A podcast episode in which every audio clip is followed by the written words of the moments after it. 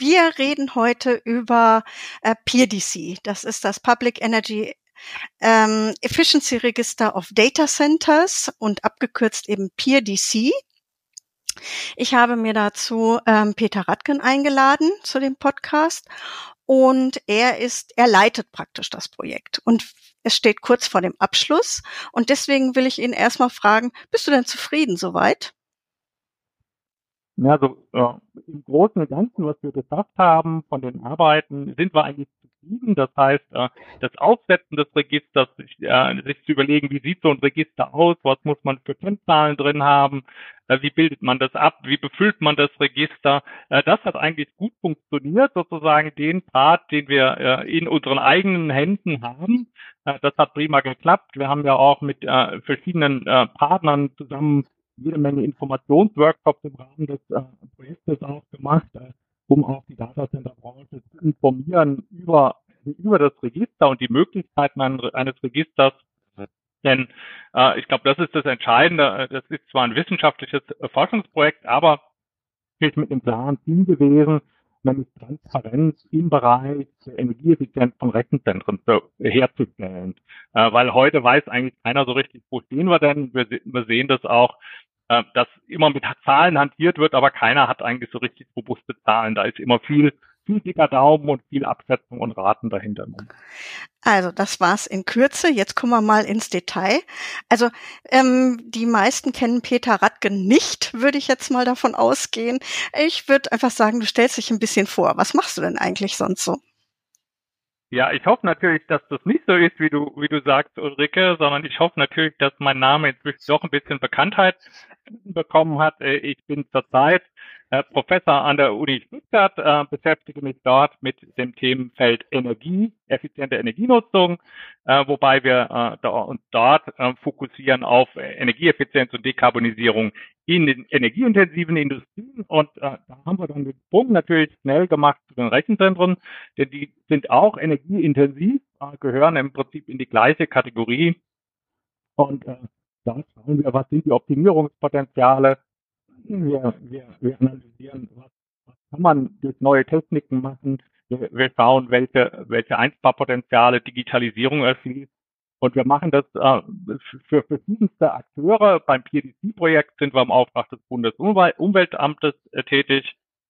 Wir machen Beratungsprojekte für die Bundesministerien oder Landesministerien. Und wir machen auch genauso Projekte gemeinsam mit Industrieunternehmen, versuchen also das ganze Themenspektrum letztendlich aus den drei verschiedenen Perspektiven abzudecken. Und äh, davor habe ich eben auch eine ganze Reihe Dinge gemacht, äh, immer mit Energieeffizienz ähm, und Dekarbonisierung zusammenhängend, sei es Energiespeicher, sei es CCS. Ähm, äh, das äh, begleitet mich sozusagen mein gesamtes Leben jetzt schon. Du bist ja nicht alleine in dem ähm, PDC-Projekt. Wer ist da noch ähm, mit dabei? Ja, wir haben uns äh, relativ breit aufgestellt. Das heißt, wir haben im Rahmen des PDC-Projektes arbeiten wir äh, mit als wissenschaftlichen Partner mit dem Öko-Institut aus Freiburg zusammen. Ähm, und wir haben des Weiteren noch Partner für die Verbreitung und Kommunikation.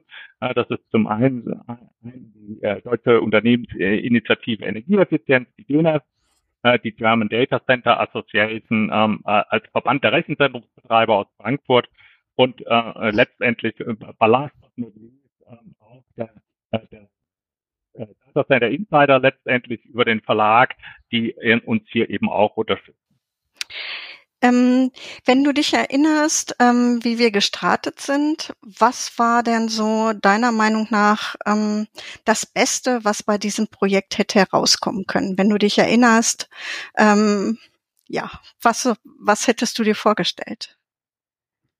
Ja, das Ideale wäre gewesen, wir hätten eine schöne Datenbank gehabt, die online zur Verfügung steht. Jeder kann die Daten von den Rechenzentren abrufen äh, und kann sich ein Bild machen tatsächlich, wie sich äh, die Rechenzentrumsbranche entwickelt, ähm, von den verschiedenen Aspekten, sei es Leute, die äh, Rechenzentren suchen, äh, Dienstleistungen anbieten und das möglichst energieeffizient und nachhaltig tun, ist darunter letztendlich auch für die Rechenzentrumsbetreiber, die äh, Daten an die Hand kriegen, um eine Art Benchmarking zu machen, die sehen können, wie machen das andere, welche Werte, äh, Effizienzwerte erreichen andere Rechenzentren. Das wäre so das Optimale gewesen und wir hätten dann nicht mehr nötig, auch äh, immer nur über Zahlen zu raten, sondern wir hätten dann tatsächlich die realen Daten mal gehabt. Ähm, jetzt muss ich natürlich umgekehrt fragen, was äh, ist denn jetzt äh, zu diesem Stand ähm, herausgekommen und was ist zwischendurch passiert? Ja, wir hatten natürlich, nachdem wir äh, unser, unseren Entwurf äh, für, für dieses Register gemacht haben, äh, mit einem öffentlichen und auch einem internen Teil, ähm, haben wir natürlich äh, den, intensiv mit äh, den verschiedenen Stakeholdern diskutiert in mehreren Runden und haben sozusagen unsere Entwürfe verfeinert, präzisiert äh, und optimiert, ähm, wissend, dass es da sehr unterschiedliche Vorstellungen gibt welche Daten man erfassen sollte, welche man äh, besser nicht veröffentlichen sollte und welche man veröffentlichen kann. Und äh, äh, nachdem wir das alles fertig hatten und das eigentlich äh, sehr gut alles gelaufen ist, ja, kam es natürlich dann der Frage, ähm, dass die Daten bereitgestellt werden müssen durch die Rechenzentren. Denn das Register ist sozusagen eine, eine leere Datenbankfülle, ein Programm, äh, wo die Daten natürlich reinkommen müssen. Und das hat sich leider als sehr, sehr schwierig erwiesen, dass Rechenzentrumsbetreiber eben doch gewisse Vorbehalte haben, ihre Daten tatsächlich in so eine Datenbank einzuspeisen. Äh, die Bereitschaft, hier äh, eine Transparenz herzustellen, war am Ende doch etwas, äh, etwas schwächer ausgeprägt, was ich ein bisschen schade natürlich fand. Kannst du mal Beispiele für solche ähm, Kennzahlen geben? Also welche wolltet ihr oder wollt ihr erheben? Ja, also geplant waren natürlich die klassischen Rechenzentrumskennzahlen, äh, begonnen natürlich mit der Power Usage Effectiveness, also dem PUE, äh, aber natürlich auch dem äh, äh, Anteil erneuerbarer Energien, also dem Renewable Energy Factor, äh, auch in Bezug auf ähm, den Wassereinsatz äh, haben wir uns Gedanken gemacht über die Water Usage Effectiveness, also das heißt diese ganzen typischen Kennzahlen, äh, die Sie auch aus der 50600 äh, äh, EN50, den ISO äh, EN ISO 50600 kennen. Ähm, da sind ja ein paar Kennzahlen äh, dimensioniert. Und äh, besonders kontrovers ist natürlich eigentlich fast immer die, Diskussion um den Energy Reuse Faktor, den ERF, ähm, der äh, beschreibt, wie viel äh, Wärme sozusagen, wie viel welcher Anteil der Wärme aus dem Rechenzentrum tatsächlich extern genutzt werden kann. Das klingt ja jetzt ziemlich ähnlich dem, was so im Energieeffizienzgesetz vorkommen soll. Ist das jetzt ähm, das, die Erhebung, die das ähm, Gesetz haben will, ist das direkt ableitbar aus dem PDC-Projekt? Na, ich würde eher sagen, es ist umgekehrt. Wir haben ja das Projekt viel, viel früher begonnen, als das Gesetz kam. Und natürlich hat sich der Gesetzgeber wahrscheinlich so ein bisschen auch daran orientiert und gesagt, naja, was, was sind denn die, die, die relevanten Daten, die man eigentlich erheben muss, um Aussagen zu treffen. Da ist also sicher vieles äh, von dem, was wir im PDC äh, Projekt äh, an Kennzahlen, an Datenerhebung vorgesehen haben, ähm, aufgenommen worden, weil man wahrscheinlich auch gedacht hat, naja, dann, wenn wir einen Prototyp in der Datenbank haben, dann ist es natürlich einfach, ähm, dies zu übernehmen. Wissend, äh, dass natürlich in einem Gesetzgebungsprozess immer noch ein bisschen was passiert, ähm, aber man hat dann eine gute Vorlage natürlich. Insofern ähm, ähm, kommt auf, äh, aus dem PDC-Projekt sicher auch ein Input in das Gesetz. Aber wir müssen natürlich auch sehen, dass man vieles an Vorgaben, äh, was im Energieeffizienzgesetz ist, eben auch einfach eine Umsetzung äh, der europäischen äh, Energy Efficiency Directive ist, äh, die eben genau diese äh, Kennzahlenerhebung und Meldung auch auf europäischer Ebene fordert. Das heißt, wir sind hier auch nicht in einem spezifisch deutschen Bereich unterwegs. Viele ähm, in das Register reinkommen, äh, kommen natürlich auch in, und im Gesetz aufgenommen sind, kommen natürlich aus der europäischen Richtlinie raus, der Energy Efficiency Directive, die eben hier Vorgaben macht, auch welche Daten auf europäischer Ebene zu erfassen sind. Das heißt, ähm, man hat hier sicher mehrere Quellen gehabt, ähm, aus denen man sich bedient hat. Und äh, das Energieeffizienzgesetz ist keine rein deutsche Erfindung, sondern das Energieeffizienzgesetz äh, greift eigentlich nur der Umsetzung der europäischen Richtlinie hervor. Also im Prinzip muss Deutschland sowieso die Energieeffizienzrichtlinie umsetzen, die europäische, und das Energieeffizienzgesetz macht es halt jetzt ganz, ganz schnell. So ganz ist mir das noch nicht klar, was das jetzt für dieses PDC-Projekt heißt. Ist es jetzt eigentlich obsolet? Ist es irgendwie verkommen zu einer rein theoretischen äh, Diskussion und äh, ohne Effekt? Oder ähm, ja, wie siehst du das? Ja, also es ist nicht ganz verkommen, denn ähm, was, was es nicht geben wird, ist das öffentliche Register, zumindest nach dem aktuellen Stand des Gesetzgebungsverfahrens. Das ist ja nicht verabschiedet worden, wie geplant, am letzten Freitag. Und das bedeutet, äh, dass man die finalen Versionen erst dann im September sehen wird. Aber was man sehen kann, ist, dass es keine Veröffentlichungspflichten geben wird. Aber es gibt Meldepflichten für die Rechenzentrumsbetreiber. Und das bedeutet, man, man baut eine Datenbank auf. Ähm, man ist dort auch unterwegs im, im BMWK, äh, entsprechende Vorbereitungen zu treffen, um, um eine Erfassung tatsächlich auch äh, der Daten für Rechenzentren zu machen. Und da nutzt sozusagen das PDC, wird dient da weiterhin als Blaupause äh, dafür, so ein Rechenzentrumsregister umzusetzen. Es wird aber am Ende wahrscheinlich nicht öffentlich sein. Und äh, der Charme beim PDC-Projekt war ja, dass wir insbesondere einen öffentlichen Teil des Registers hatten, in das jeder einblicken kann. Das wird es also nicht geben. Mhm. Also das, das wird es auch nach dem Projekt nicht geben, also auch auf freiwilliger Basis nicht oder überhaupt nicht? Also das, die Tür steht immer offen natürlich, sag ich mal. Ähm, ähm, wir freuen uns drauf, ähm, wenn Unternehmen bereit sind, äh, Daten freiwillig zu melden. Die Vergangenheit hat gezeigt, äh, dass das nicht gelingt. Es gibt so eine Hintertür, die das vielleicht noch ermöglicht. Ähm, denn äh, man hat bei vielen Daten, wo, wo viele gesagt haben, naja, jetzt sind die Veröffentlichungspflichten weg. Ähm, das stimmt nicht ganz so. Man hat sie verlagert. Man hat nämlich die Veröffentlichungspflichten verlagert von einem zentralen Register auf den äh, einzelnen Rechenzentrumsbetreiber. Das heißt, viele Daten muss der Rechenzentrumsbetreiber in Zukunft selber publizieren. Und äh, meine, meine Hoffnung wäre, dass PDC äh, gegebenenfalls auch hier so eine Plattform sein kann, wo die Rechenzentrumsbetreiber ihre Daten hinmelden und womit sie dann ihre Verpflichtung nach dem Energieeffizienzgesetz zur Veröffentlichung der Daten erfüllen können. Also wer die Diskussion um PDC verfolgt hat, ähm, der weiß ja, dass ähm, es zwei Gründe gab, ähm, die Daten nicht zu veröffentlichen.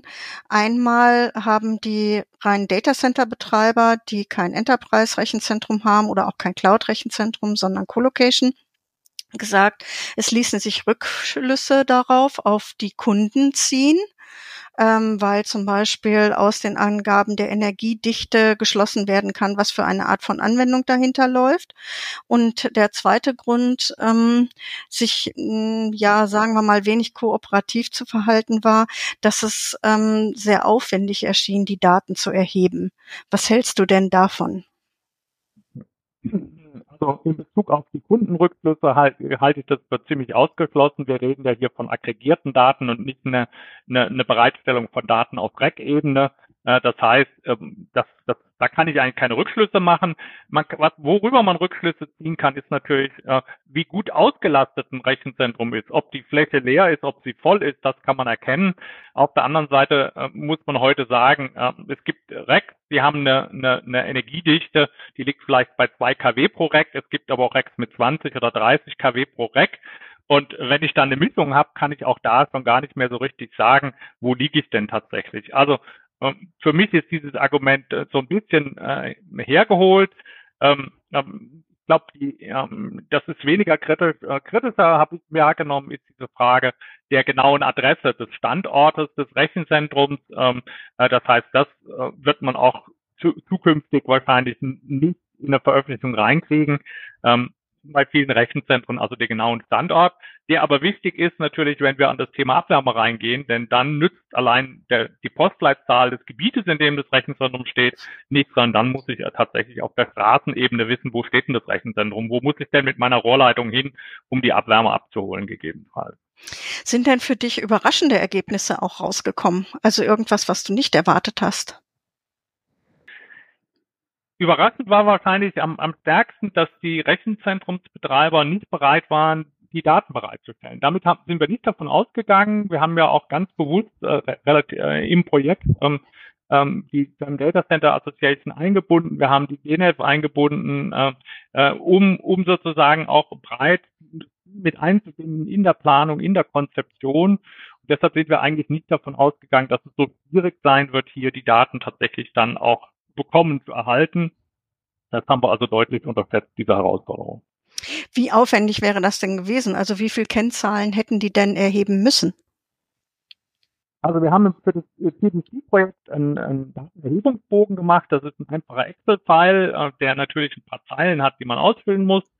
Äh, man muss dazu auch sagen, wir haben auch im Rahmen der Diskussion, die wir gestartet sind mit der Datenerfassung, haben wir viel detailliertere Daten erfasst noch. Und in der Diskussion mit der Branche hat sich dann eigentlich gezeigt, naja, der Aufwand wird sehr hoch, wenn wir diesen Detaillierungsgrad haben. Wir haben dann tatsächlich auch im Forschungsprojekt schon gesagt, naja, wir reduzieren den Komplexitätsgrad, die Detailtiefe etwas, haben also deutlich abgespeckt, sodass der Aufwand heute äh, eigentlich gar nicht mehr so groß ist. Also unsere Abschätzung war, naja, es dauert schon vielleicht äh, bei, bei dem ersten Mal, wenn man so eine Erfassung macht, äh, vielleicht einen Tag, bis man die Daten zusammengetragen hat. Das liegt aber auch daran, da, dass viele Rechenzentren die Daten, wo man eigentlich sagen würde, die haben sie sofort verfügbar auf einem digitalen System eben nicht verfügbar haben und sie sozusagen dann halt zusammenführen müssen. Und äh, jeder könnte, äh, wenn ich Daten aus verschiedenen Quellen, vielleicht sogar noch aus dem Archiv rausholen muss, äh, dann ist es halt relativ aufwendig. Dann dauert es eben ein paar Tage. Aber es ist ein überschaubarer Aufwand, sag ich mal, für die Rechenzentren. Ähm, aber man muss ihn machen, man soll es nicht auch nicht unterschätzen. Mhm. Ist es noch ein Unterschied gewesen, ob es äh, deutsche, groß- oder kleine Rechenzentren waren? Also man kann das eigentlich nicht sagen, aber klassischerweise äh, war es für kleinere Rechenzentren einfacher, weil dort meistens auch eine Einheitlichkeit da ist. Es gibt weniger Akteure, sie sind äh, nicht in Konzernstrukturen dann häufig organisiert, dann fällt es ein bisschen leichter, weil häufig ist es eben auch so, dass Entscheidungen, ob Daten geliefert werden oder nicht, eben nicht in Deutschland gefällt werden, sondern durchaus auch im Ausland. Und dann ist es natürlich schwierig, äh, wenn, wenn man aus dem deutschen Unternehmen äh, seine, seine, seine Muttergesellschaft kontaktiert, die fragen, was wollen die denn da in Deutschland, äh, wenn sie es nicht können. Das ist durchaus eine Herausforderung, denke ich, größeren. Aber gerade größere sollten doch äh, haben etwas wie ein Data Center Infrastructure Management. Also die müssten ja eigentlich die Daten alle ähm, praktisch ausdrucken können, oder? Ja, äh, aber nicht unbedingt in, in dem Zusammenschnitt und in der Granularität, wie, wie sie tatsächlich benötigt wird. Und äh, ja, die Daten sind alle da, aber möglicherweise eben nicht, dass ich sie einfach eins, eins rausnehmen kann. Und äh, wir haben ja beispielsweise fragen wir Grundflächen von Gebäuden ab, Grundflächen von des, des White Space. Das sind häufig Daten, die für den, äh, während dem Betrieb des Rechenzentrums gar nicht so eine Rolle spielen. Die sind im Bau wichtig, aber beim Betrieb eigentlich nicht mehr. Und das führt natürlich dann dazu, dass diese Daten möglicherweise nicht einfach vorliegen, aus irgendeinem System gezogen werden können, sondern dass man in die Baupläne äh, von damals reingehen muss noch bevor das Projekt gestartet ist. Also wann war das noch genau im Jahr? Zwei 2021 müssten wir gestartet sein. Im Herbst. Nee, oder 22, ja. Ich weiß es jetzt gar nicht. Das ist so schlimm. Das ist schon, läuft eine Weile. Ich weiß jetzt gar nicht genau, wann wir gestartet sind. Äh, wir sind ja verspätet gestartet, äh, ähm, damals ins Projekt rein, weil es Verzögerungen gab. Deshalb, ich würde vermuten, Ende 21 sind wir gestartet wahrscheinlich. Also noch bevor, ähm, sage ich jetzt mal 2021, das Projekt dann richtig losging, ähm, weiß ich, dass das Umweltbundesamt ähm, sich beschwert hat, ähm, dass es überhaupt keine validen Daten gibt, äh, wie viel Strom tatsächlich Rechenzentren ähm, hm. verbrauchen. Kannst du jetzt bessere ähm, Aussagen darüber treffen, qualifiziertere? Das hätten, hätten wir gerne gemacht, aber das setzt natürlich voraus, dass die, man so 80, 90 Prozent der Rechenzentren in der Datenbank haben muss. Äh, davon äh, sind wir weit entfernt. Ähm, das heißt, wir bleiben weiterhin bei den zirkulierenden Rate, Ratezahlen, äh, so in der Größenordnung 15, 16 Terawattstunden in Deutschland. Ähm, das kann zu viel sein, das kann zu wenig sein, das weiß keiner. Natürlich liegen da auch Modelle dahinter, mit denen man was macht, über verkaufte Server und ähnliches, über Marktbeobachtung, wo baut jemand und kündigt ein Rechenzentrum an. Aber die Unschärfe bei diesen Zahlen ist halt relativ groß. Also äh, ich würde mal sagen, wir liegen irgendwo so zwischen 10 und 20 Terawattstunden wahrscheinlich. Das ist eine realistische Größenordnung. äh, die ganz plausibel erscheint.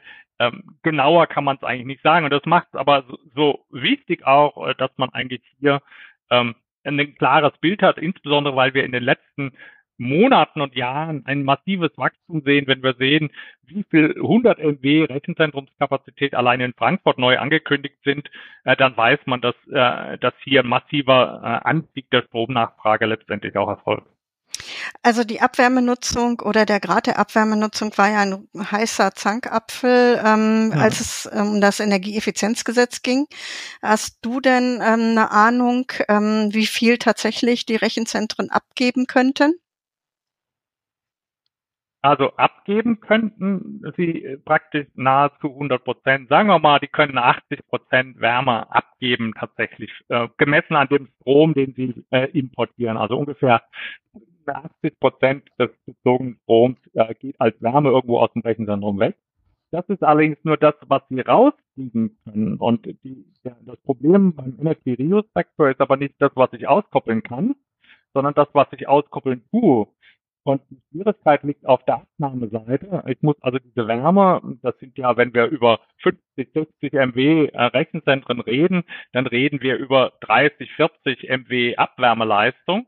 Und zwar nicht nur in den Wintermonaten, sondern rund ums Jahr. Und äh, das, daran erkennt man schon, ähm, diese Wärmemengen äh, kann man in einem näheren Umfeld von einem Rechenzentrum gar nicht mehr unterbringen. Und äh, das heißt, das Problem ist nicht äh, die Frage, wie viel Abwärme ich aus einem Rechenzentrum auskoppeln kann, sondern die Frage ist eigentlich, äh, wo sind die ganzen Abnehmer für diese Wärmemenge? Da hat sich ja dann auch noch mal ein bisschen was getan. Aber die, die Herausforderung ist die Abnahmeseite und nicht die Bereitstellungsseite.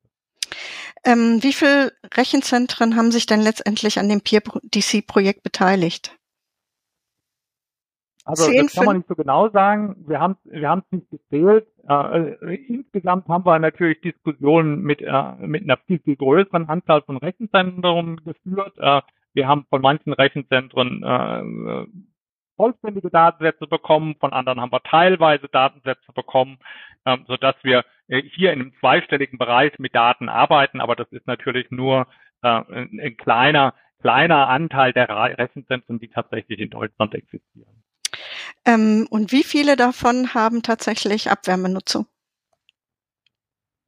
Ähm, das habe ich jetzt gar nicht im Kopf, aber es sind sehr, sehr wenige. Also ähm, jetzt weiß ich nicht, ob wir da ein charakteristisches Sample auch haben ähm, und wie viel das sind aus denen, die wir äh, in unseren äh, Gesprächen und in Daten haben.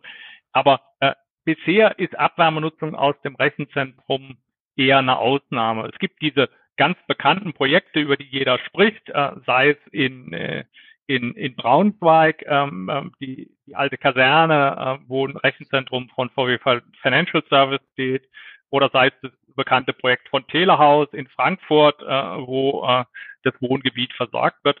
Und dann hat sie es schon. Aber was wir sehen ist, äh, wir, wir haben ja ein zweites Projekt, was sich mit der Abwärmenutzung beschäftigt, das White Street Projekt äh, wo wir sehr intensiv diesen Abwärmenutzungsaspekt adressieren. Und äh, da sehen wir, dass jetzt viel Bewege Bewegung in dem Markt ist. Also die Rechenzentren schauen alle, wo können sie die Wärme hinliefern, wo ist ein Abnehmer. Und äh, es gibt Rechenzentren, da ist es technisch schwierig, gerade aus dem Altbestand Abwärme auszukoppeln. Bei neuen Rechenzentren ist eigentlich der Pflanz vorgesehen, dann geht das gut.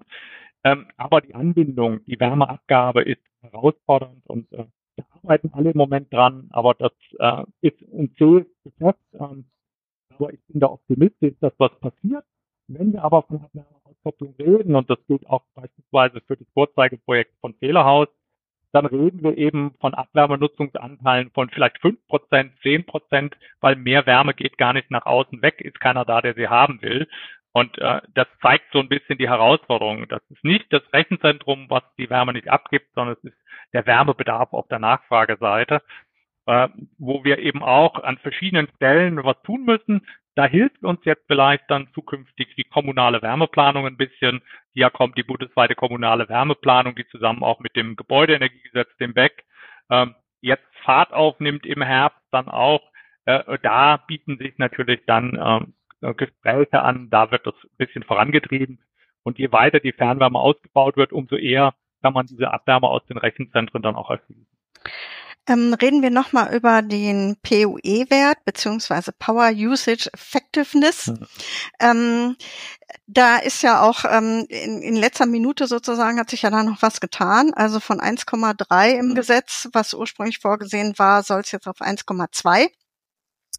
Ähm, jetzt ist die, diese Kennzahl ja ohnehin umstritten. Vielleicht erklärst du das nochmal und was dieser Unterschied eigentlich bedeutet. Ja.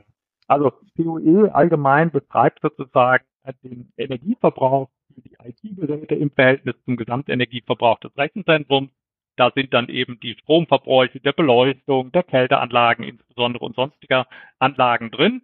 Ähm, das heißt, es ist in dem Sinne keine Effizienzkennzahl, sondern beschreibt das Verhältnis äh, vom äh, Energieverbrauch für die IT äh, im Verhältnis zum sonstigen Strombedarf am Rechenzentrum. Und äh, äh, gerne hätte man eine bessere Größe, wie man Effizienz beschreibt. Auch da haben wir uns im PRDC-Projekt ein paar Gedanken gemacht, wie man kann man ähm, Effizienz äh, von einem Rechenzentrum beschreiben, dann muss man eigentlich in die Server reingehen, in die Hardware, denn äh, sage ich mal, ein, ein, Server, der der gar nichts tut und nur im Stillstand vor sich hin steht, äh, der verbraucht fast genauso viel äh, Energie wie ein Server, der unter Last läuft. Das heißt, ich muss eigentlich auch auf die Auslastung der Server gucken und ähnliches, wenn ich energetisch optimieren will. Aber der PoE ist relativ einfach zu bestimmen und eignet sich deshalb ganz gut als erste äh, schnelle Einflussgröße und äh, er gibt natürlich indirekt so ein bisschen Energieeffizienz mit. Wenn ich weniger Kühlaufwand habe, äh, dann äh, bin ich natürlich effizienter in meinem Rechenzentrum. Also insofern beschreibt äh, ein sinkender PoE tatsächlich auch einen Anstieg der Effizienz. Gibt so ein paar Nickeligkeiten, weil natürlich äh, im IT-Verbrauch auch die Ventilatoren, die Kühlventilatoren im Server äh, zum IT-Verbrauch gehören aber ja eigentlich nicht IT-Verbrauch sind, sondern eigentlich auch Kühlverbrauch. Aber das, das, sind, das sind diese Dinge, das ist dann wirklich, äh, wo Experten drüber streiten können. Da, das geht da an dieser Stelle. Mhm. Die zweite Frage, die du ja gestellt hast, ist, äh, was bedeutet die Absenkung von 1,3 auf 1,2? Ähm, gefühlt würde ich sagen, als Rechenzentrumstreiber ist immer, je, je größer die Anforderungen sind, desto schlechter. Ähm, wenn wir gucken, was ist heute machbar und technisch erreichbar, dann ist ein Wert von 1,2 erreichbar, wenn man denn rechtzeitig davon weiß, dass man diesen Wert erreichen muss und planen kann. Und äh, ich glaube, die Hauptherausforderung ist so ein bisschen der Zeithorizont, ähm, das verbleibende Zeitfenster für neue Rechenzentren und wann dieser Wert greift, ist schon knapp bemessen. Ähm, grundsätzlich ist ein POE-Wert von 1,2 genauso erreichbar eigentlich für die meisten Rechenzentren wie 1,3, denke ich. Also für Neubau. Also muss gucken, Bestand ist dann immer ein bisschen Angesichts der Schwierigkeiten, äh, mit denen du ja konfrontiert wurdest, äh, würdest hm. du das nochmal machen und nochmal den Hut aufsetzen und nochmal der Leiter eines solchen Projekts sein wollen? Ja, auf jeden Fall. Aber das, das ist ja gerade die Wissenschaft. Also wir, wir haben ja keinen diesen Auftrag, sondern wir waren ja, hatten ja ein Erkenntnisinteresse. Wir, wir wären natürlich noch glücklicher gewesen, wenn wir die Daten bekommen hätten, denn aus solchen Daten kann man vieles ableiten und Wissenschaft und Forschung lebt von Daten. Ähm, sie will robuste Aussagen treffen und dazu braucht sie Daten. Insofern äh, wünschen wir uns eigentlich an vielen Stellen immer wieder, äh, dass mehr Daten bereitgestellt werden müssen. Ähm, das ist leider nicht so gekommen, aber dann ist es auch eine Erkenntnis, dass eben und das sieht man daran, wie da Daten doch einen gewissen Platz darstellen und den teilt keiner. Und wir sehen das ja auch in der ganzen Diskussion um Digitalisierung. Daten sind äh, das neue Gold und deshalb äh, überlegen sich immer mehr Unternehmen, auch wenn sie Dienstleistungen anbieten, wem gehören denn die Daten, die dabei entstehen, weil diese Daten sind letztendlich Geld. Wie siehst du denn die Chancen für ähm, eine Weiterführung von PDC beziehungsweise für die Entstehung tatsächlich eines solchen Registers noch? Also das Register entsteht, weil es steht im Gesetz drin, im Energieeffizienzgesetz. Ich gehe nicht davon aus, dass es äh, rausfliegt, auch weil sozusagen auch das von europäischer Ebene gefordert ist. Ähm, äh, das heißt, äh, die, die Rechenzentren müssen alle ihre Daten ähm, an dieses Register melden, was entstehen wird. Ähm, ähm, die Grenzen sind nochmal ein bisschen angehoben worden. Also die, die Mindestleistungsgrenze ist von 200 auf 300 kW in den letzten Entwürfen nochmal angehoben worden. Da fallen also nochmal ein paar Rechenzentren wieder raus, die der Verpflichtung unterliegen.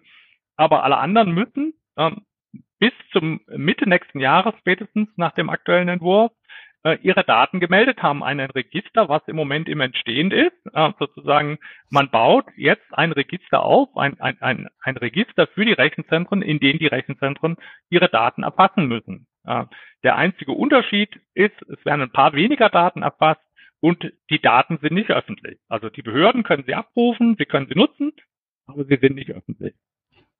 Also das ist ja schlecht eigentlich für die Verbraucher oder für die Datacenter-Kunden. Genau, also für die Data Kunden, für die Wissenschaft, die leidet darunter, weil sie keinen Zugriff auf diese Daten hat. Mhm. Okay. Glaubst du, dass sich das nochmal ändert? Also ich ich bin da pessimistisch. Äh, äh, es stand ursprünglich drin und das war der richtige Ansatz, denke ich. Ähm, es ist jetzt rausgeflogen. Ich glaube nicht, und das sind ja auch die Aussagen der, der Bundesregierung, äh, dass das Effizienzgesetz eigentlich nicht mehr angepackt wird, ähm, äh, sondern so verabschiedet wird, wie es jetzt im Stand ist. Ähm, ob das so bleibt, dazu äh, kann ich nur spekulieren. Ich bin Wissenschaftler, kein Politiker, der sagen kann, was im Sommerloch passiert. Äh, vielleicht tut sich ja noch was, äh, vielleicht auch ein bisschen abhängig davon, was auf EU-Ebene nochmal passiert. Ähm, und was ist mit dem Abschlussbericht vom PDC-Projekt? Das ist aber öffentlich, das kann dann jeder sehen. Genau, der Abschlussbericht wird veröffentlicht. Also der, das dauert natürlich ein bisschen nach Abschluss des Projektes. Ähm, wir versuchen jetzt den, den Abschlussbericht bis Ende Juli fertigzustellen. Dann geht er natürlich an den Auftraggeber. Der Auftraggeber prüft ihn. Äh, der Auftraggeber muss ihn dann freigehen und wird ihn dann auch publizieren. Davon gehe ich zumindest aus. Äh, das wird also wahrscheinlich dann frühestens Ende des Jahres sein, äh, dass dieser Bericht zur Verfügung stehen wird. Aber ich gehe davon aus, dass er öffentlich ist. Es gibt eigentlich keinen Grund, dass er nicht, nicht öffentlich sein sollte. Also nochmal, Auftraggeber war Umweltbundesamt. Da ist es dann auch letztendlich genau. zu finden. Genau. Und ähm, wird es denn fortgeführt? Also gibt es eine zweite Auflage oder wie sieht es aus? Ja, es gibt, es gibt keine zweite Auflage. Es gibt äh, jetzt noch gewisse Beratungsleistungen, die wir anbieten fürs Ministerium in der Umsetzung des, des finalen Registers. Aber das ist mehr, sage ich mal, technische, äh, technische Beratung, die wir hier machen.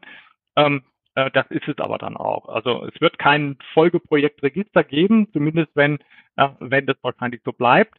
Äh, es kann sein, und das hoffe ich immer bei jedem, bei jedem Programm, Forschungsprogramm, Programm, da gibt es häufig eine Begleit, Begleitforschung oder eine Evaluation. Und äh, ich würde mir wünschen, dass das BMWK vielleicht einfach auch, wenn das Register dann läuft, tatsächlich auch über eine Begleitforschung hier sozusagen auch äh, so ein bisschen diese Daten, die in einem Register sind, auswerten lässt. Ob das dann öffentlich ist, ist dann immer die Frage. Aber ich glaube, eine, eine, wissenschaftliche Begleitung ähm, der, für die Auswertung äh, und Analyse der Daten in dem nicht öffentlichen Register wäre sicher ein sinnvoller Schritt.